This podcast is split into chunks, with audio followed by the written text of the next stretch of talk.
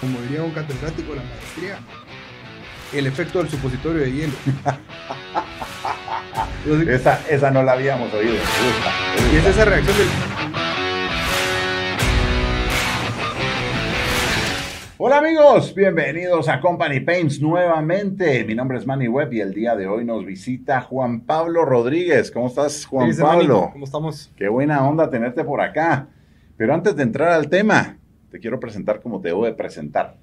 Bueno, hablemos de Juan Pablo entonces, emprendedor, innovador, consultor en soluciones digitales, empresariales y para proyectos. Más de 20 años trabajando en proyectos de desarrollo y transformación digital. Psicólogo de la Universidad Landívar, arquitecto de la Universidad Marroquín. ¡Wow! Tiene una maestría en desarrollo de soluciones digitales del Instituto de Desarrollo, bueno, esto fue en Madrid, España. Especialización e innovación en digitalización de servicios. Y esto es por la Escuela de Negocios UCA en Argentina. Puta cabrón, ¿cuántos estudios tienes, cabrón? Es la persona aprender. más estudiada que hemos tenido en Company Paints, creo. Está bien, está bien. Ahí vamos, Muy bien. la lucha. Aparte de esto, también sos emprendedor, tenés dos eh, emprendimientos personales, eh, www.tikilife.com, ese es para la industria de eventos y eso nos vas a contar un poquito enseguida, y también en la industria de la salud, www.mhfile.com. Aparte de esto, sos gerente de innovación en Tecni Seguros, que es la corredora de seguros más grande de Guatemala. Ahí estamos.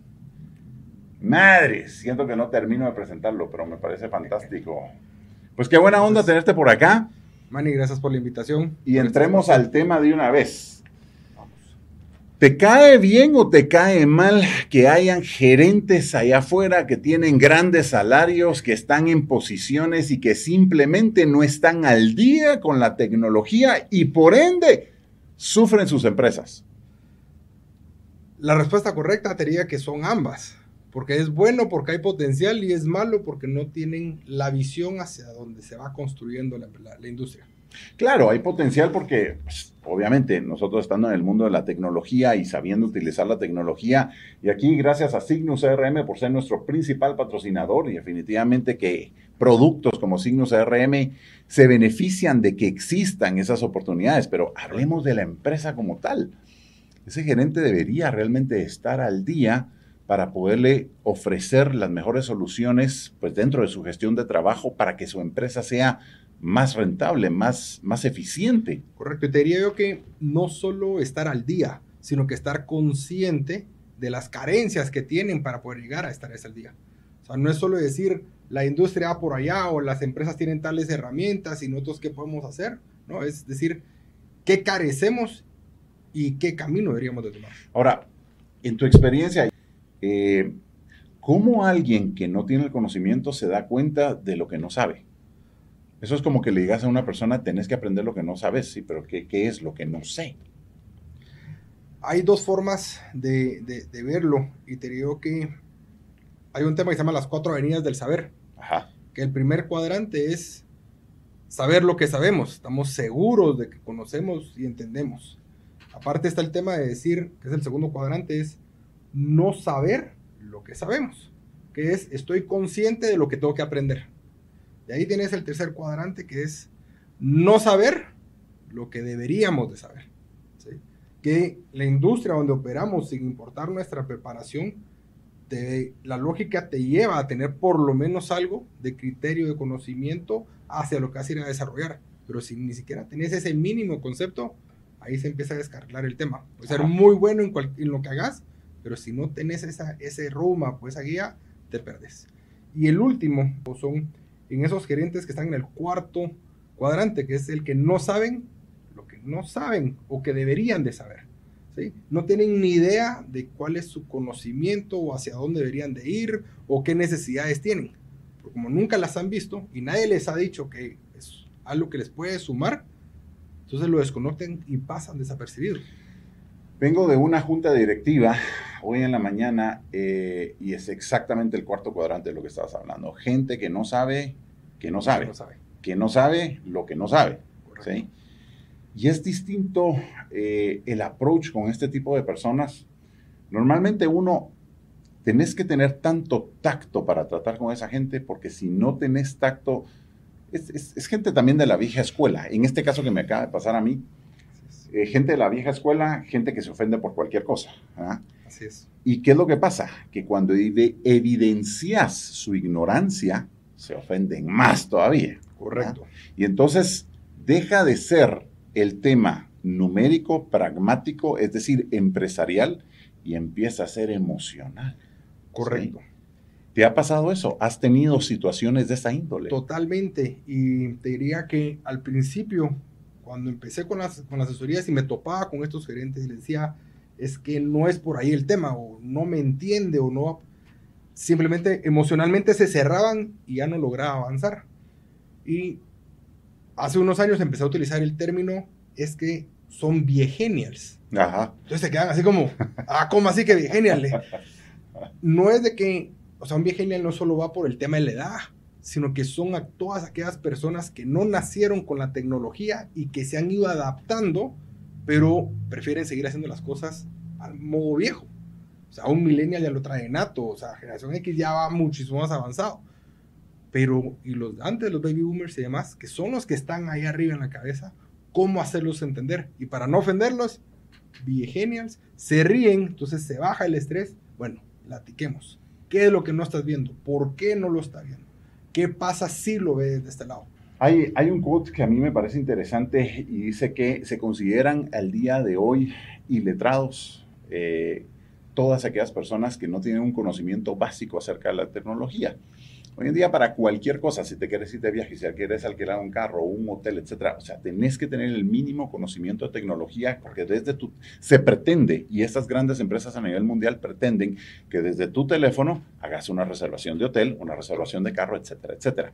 Si ni siquiera tenés ese conocimiento, eh, literalmente el día de hoy en este mundo pasas por ignorante, pues, ¿verdad? O sea, es una persona que ya no sabes. Eh, eh, interactuar en el mundo del día de hoy, así como una persona en los años, qué sé yo, no, en los años que querrás, 80, 50, fuera, que no hubiera sabido leer. Una persona que miraba un letrero y no sabía qué hacer con esa información. Pues una persona que el día de hoy tiene un celular o tiene una tablet o tal vez ni siquiera las tiene, peor todavía, ¿sí? Y no sabe ni por dónde empezar. Fíjate, que ahí te, te diría yo que hay dos temas y eso me ha ayudado mucho el tema de la psicología, donde las personas a nivel profesional tienen una visión y muchas veces de túnel. Nos van a, nos van a psicologiar ahora. Escuchen al psicólogo. Su visión de túnel porque están embedidos en su ambiente, en su mundo y en lo que toda la vida han hecho. Y no tienen capacidad de ver afuera. Correcto. Y a nivel personal, en sus viajes, ven por fuera. ¿sí? Al ver eso, eso fuera y tratar de, de mezclarlo, no lo logran, pero sí generan un concepto que se llama lo que son las expectativas líquidas. ¿Cuál es la mejor plataforma de compra online? No es el más grande o el que más se mueve en Estados Unidos, es el que mejor satisfacción te generó. Entonces, eso es lo que yo les digo, o sea, es piensa en esa página web con la mejor compra en línea, ya sea una aplicación, ya sea una reserva, y usted cree que eso lo puede hacer para su empresa. Y ahí es, como diría un catedrático de la maestría, el efecto del supositorio de hielo. esa, esa no la habíamos oído, me gusta, me gusta. es esa reacción del, ah, sí, ¿verdad? Supositorio de hielo. No lo pongan en práctica porque entonces ahí empiezan ellos a mencionar que sí existe una oportunidad de poder traer esas buenas experiencias que hay en el mercado hacia su empresa. Y ahí es donde no necesariamente tengas que buscar a alguien adentro que lo pueda hacer, pero puedes voltear a ver hacia afuera, que salgas de ese túnel, porque tienes la misión de la empresa clara, pero allá afuera tienes herramientas y amistades, alianzas que te van a llegar a alcanzarlas más rápido y de una manera más eficiente. Fíjate que el tema que estamos tocando yo creo que es bastante interesante, no solo desde el punto de vista de la tecnología. Claro que existe una gran ignorancia en la tecnología y esto era lo que, lo, lo que yo quiero decir a través de este tema. Existe una ignorancia tremenda acerca de la tecnología. Como bien saben, Signos es el patrocinador principal de Company Paints. Eh, la gente de Signos nos cuenta eh, constantemente de que se topan allá afuera con gerentes que han escuchado el término CRM, ¿Por qué? Porque fueron un curso de ventas o fueron un curso de marketing y le dijeron, mira, tus leads tienen que caer en el CRM o en el CRM deberías llevar toda la información de tus clientes y tus pipelines, etcétera. Sin embargo, no necesariamente muchos han visto las profundidades y los alcances de un CRM, en este caso como el de Signus.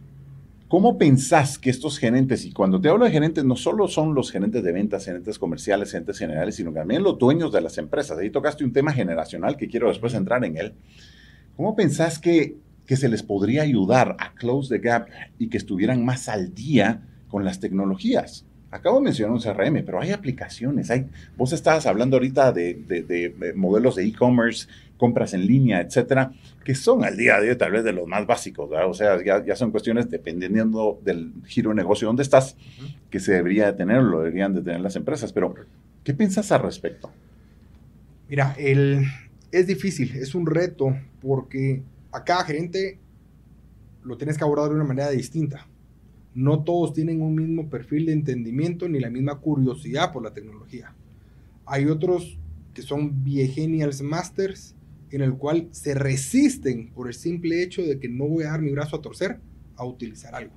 Y no lo van a entender. Correcto. Ahí el tema es llegar a tener esa humildad para que la siguiente generación empiece a recibir la estafeta, a entregar la estafeta y recibirla. Correcto. Y mucho de lo que hay que trabajar ahí es que la persona entienda que el uso de una herramienta pueda que a él no le vea el valor y que él nunca la vaya a utilizar. O sea, yo me he topado con fuerzas de venta en las cuales digo, mira, vas a tener un CRM donde vas a poder ver toda tu atención, tu cartera, alertas y demás. Y me dicen, genial, dame el acceso para mi asistente. Ah, o sea, o sea pasa, pasa por arriba el hecho de que no, sos vos el que tenés que llevar ahí tu agenda, ahí ver tus emails, ahí llevar tu pipeline de ventas, ahí llevar toda la parte de tareas, de GAN, de tus proyectos, etcétera. Y sí, pues, hay una resistencia, Nata. Es, un sistema inmune. Mira vos, yo, yo tengo que volver a tocar el tema. ¿Es resistencia o es ignorancia? ¿Qué pasa si le decimos que es miedo? Tal vez, tal vez. Y por supuesto, esto vos y yo lo podemos platicar de esta forma y lo podemos decir así. O sea, sí, estamos diciendo lo ignorantes a un montón, bueno, yo, yo lo estoy diciendo ignorante a un montón de gerentes que están allá afuera, pero es que alguien se los tiene que decir, va, mucha, alguien se los tiene que decir. Pero no con el afán de decirle ignorante a alguien, sino con el afán de decirle, tenés que ponerte al día, ¿sí? Y entonces en vez de estar viendo tanto Netflix y estar viendo tantas series pendejas que hay allá afuera, Deberías de estar metiéndote en temas que son de actualidad y que te van a hacer más eficiente, te van a hacer más rentable. Ignorante en desconocer lo que no sabes que deberías de estar conociendo. Ajá. Esa es, o sea, esa es la ignorancia que ellos manejan. Porque nadie les ha visto, nadie les ha enseñado. Y ahí es donde un montón de emprendimientos, un montón de fintechs, un montón de insurtechs están siendo muy ágiles. No porque quieran robarle el mercado, al contrario, porque quieren ayudarlos quieren demostrarles que pueden ser flexibles sin importar el tamaño que son. Pero todo depende del ego y de la mente que tenga, el mindset de la persona. El mindset de la persona, sí, el mindset de la persona. Y sí, pueden haber algunas fintechs que sí te quieran robar el mandado, comer el mandado, ¿verdad? Pero, ojo, exactamente por eso es de que tenés que estar alerta y de que tenés que estar al día con estos temas. Bueno, Juan Pablo, antes de que terminemos este segmento, contame qué es Tiki Life. Tiki Life es un emprendimiento para la industria de los eventos. Ajá. Hoy en día, en la, bueno, en la región prácticamente, querés ir a un concierto, venís, compras en línea y, oh sorpresa, vas a traer el, vas a recoger el boleto a un kiosco. Sí, que ¿Para qué compraste en línea? Exactamente. No, No, termina de ser lógica. Sí. Tiki Life fue un proyecto que agarré y había, ya se había montado, y nosotros le cambiamos el nombre, y es la compra a ese concierto, a ese estadio, a lo que quieras, 100% virtual pagás, lo recibes en tu teléfono, no tenés que imprimir, no tenés nada, y al llegar a la puerta te lo escanean, bienvenido a pasar. Y ni siquiera tenés que llegar a un will call en, el, en el evento, sino que de una vez te lo escanean y vas para adentro. Para adentro de una vez. ¡Wow! Me fascina, me fascina. Entonces, Take Life lo que tiene es toda esa logística. Eso es tecnología. tenemos toda la logística donde un boleto duro lo que te hacen es que te lo venden y te ponen la gente en la puerta. Ticket Life lo que hace es que te ve toda tu venta te recibimos a la gente en la puerta y te la monitoreamos allá adentro. ¿Qué hace? ¿Cómo se mueve? ¿Dónde se acumula? ¿Cuáles son los puntos de orientación? ¿Qué compran? Y ahí compran, consumen, visitan, eh, contactan, tiempo de espera si estás en una feria y te quedas parado sin interactuar con el vendedor o algo. Estamos monitoreando el evento y rastrear, obviamente, todo depende de qué tipo de tecnología estás utilizando. Tenemos RFIDs, tenemos códigos de barras, tenemos reconocimiento facial, eh, temas de calor, comportamiento, rutas, para que de tu evento entendas cómo se mueve la gente. Y dependiendo del evento, y ahorita metiéndome a reconocimiento facial y todo, tendría que ser la infraestructura que tendrías que poner para que se diera esto, ¿no? Pero es, la infraestructura es tan amplia y tan grande como este set. Ajá. Una computadora con una cámara. Listo. Obviamente, dentro del evento ponemos cámaras especiales, dependiendo de la tecnología que tengas, o lectores especiales, Bluetooth y demás, que monitoreamos a la gente de adentro. Súper, súper, súper. Véanlo todos, por favor, www.tikilife.com. Esta es interesantísima. Si estás en el mundo de los eventos, tienes que tener y tienes que afiliarte y estar de la mano con Tiki Life. Muy bien, entonces seguimos al siguiente segmento de todo este episodio en el cual vamos a tener conclusiones interesantes y les va a gustar el nombre del siguiente segmento. Se los garantizo.